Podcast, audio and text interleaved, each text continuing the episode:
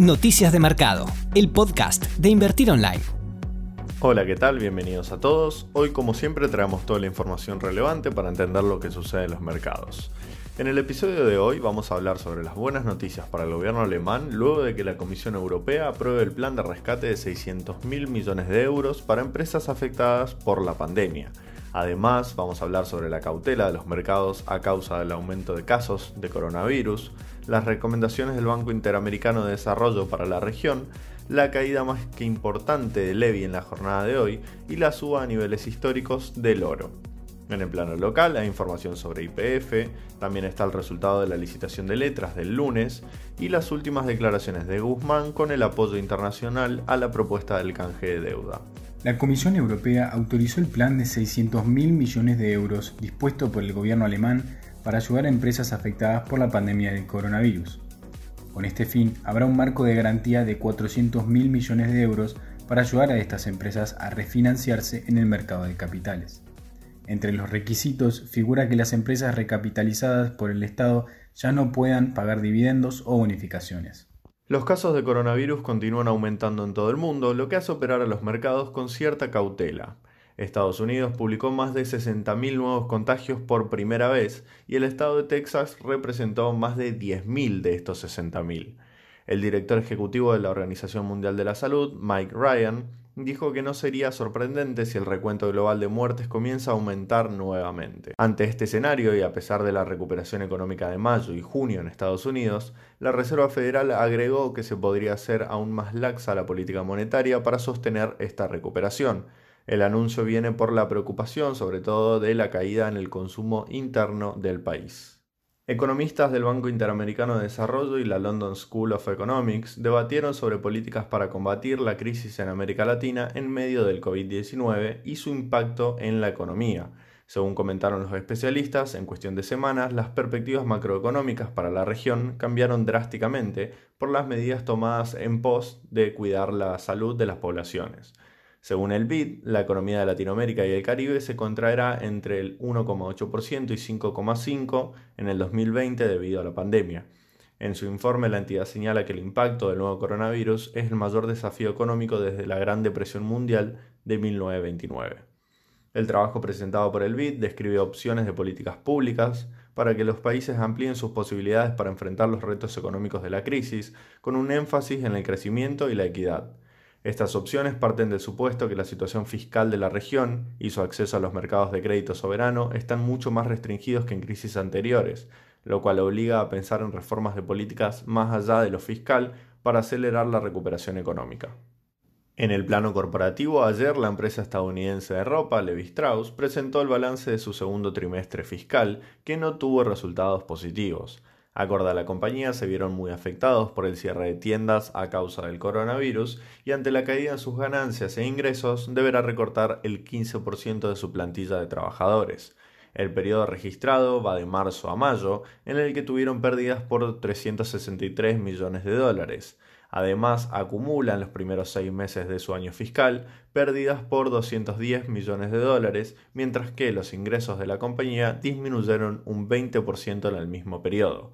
La noticia fue negativa para la compañía y fue tomada de igual manera por el mercado. El precio de sus acciones que cotizan en Nueva York ya caen por arriba de un 9,5%.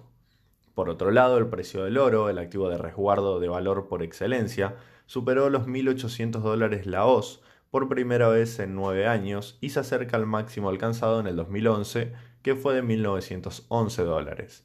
En consecuencia, según el Consejo Mundial del Oro, los ETFs respaldados por este commodity tuvieron un ingreso neto récord de 40 mil millones de dólares en la primera mitad del 2020.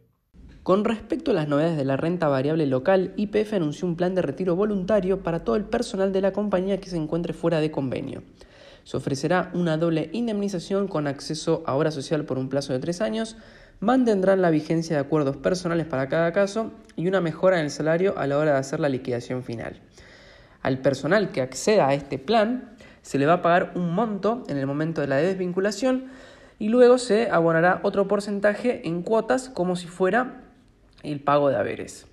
El retiro voluntario no alcanza al personal que se encuentre en condiciones de jubilarse, aunque sí apunta a gente mayor que poseen muchos años de aporte y que les corresponden indemnizaciones altas.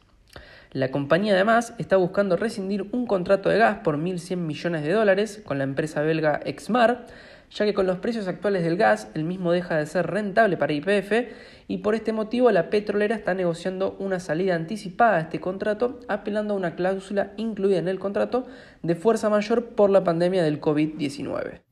En el día de ayer, el gobierno publicó el resultado de la licitación de letras a descuento o LEDs nominadas en pesos que realizó el lunes. El dato saliente de la licitación fue el elevado nivel de participación, ya que se presentaron 366 ofertas de compra por un total superior a 83 mil millones de pesos, cifra que más que duplicó el total de 40 mil millones que había ofrecido en el llamado.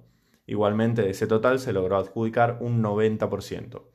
Economía destacó hace algunos días los resultados obtenidos a través de las licitaciones de títulos de moneda local, ya que se logró reducir el importe y la concentración de vencimientos, así como la tasa de interés, hasta un nivel compatible con la recuperación económica y la sostenibilidad de la deuda. Logró captar un total efectivo de casi 70 mil millones de pesos, en el detalle de la colocación, las letras que tuvieron por lejos mayor adhesión fue la de vencimiento más corto a finales de septiembre, con una tasa nominal anual del 30,5%.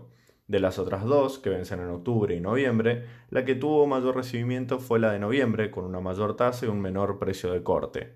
Cabe destacar que la licitación para las que vencen en octubre fue una reapertura, es decir, ya hay LEDs de este tipo circulando actualmente y las nuevas colocadas se sumaron a ese lote. El ministro de Economía, Martín Guzmán, expuso sobre el coronavirus y los efectos sobre la economía en un evento organizado por la Universidad de Oxford, en lo que fue su primer discurso posterior a la presentación de la nueva propuesta para reestructurar la deuda.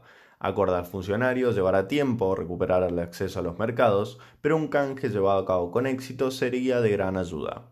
Además, respecto al impacto en la economía local, expresó que será importante mantener las empresas vivas para asegurar la recuperación post-pandemia y agregó que el gobierno está preparando el escenario para la post-pandemia, pero teniendo en cuenta la importancia de tener las finanzas públicas en orden. Posterior a esto, en una conferencia del G20 y el Club de París, en la que participó Martín Guzmán, la titular del Fondo Monetario Internacional llamó a los acreedores privados a contribuir con el proceso de reestructuración de la deuda argentina.